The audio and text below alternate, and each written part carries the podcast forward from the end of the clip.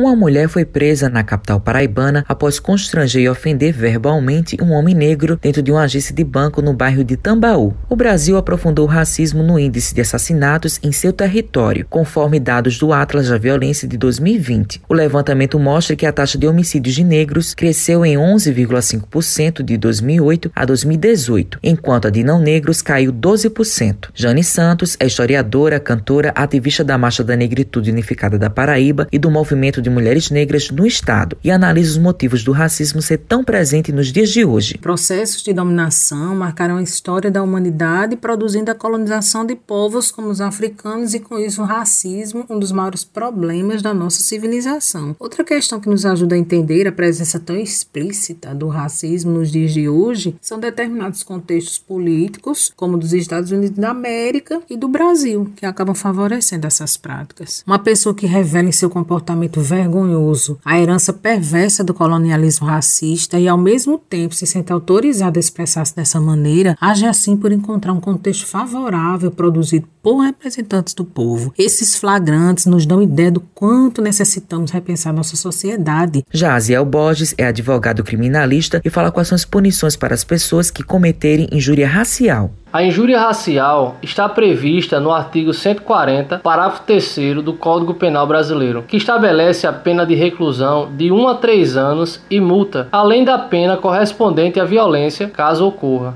A injúria racial consiste em ofender a honra de alguém específico, valendo-se de elementos referentes à raça, cor, etnia, religião ou origem. O especialista destaca o que é crime de racismo na Constituição brasileira. O crime de racismo está previsto nos artigos da Lei número 7716 de 1989. A lei estabelece uma pena de reclusão que pode chegar até 5 anos. Trata-se de um crime que não cabe fiança e não prescreve com o passar do tempo. O crime de racismo atinge obrigatoriamente uma coletividade indeterminada de indivíduos, discriminando toda a integralidade de uma raça. A lei enquadra como crime de racismo, por exemplo, recusar ou impedir acesso ao estabelecimento comercial, impedir o acesso às entradas sociais em edifícios públicos ou residenciais, elevadores ou às escadas de acesso, negar ou barrar emprego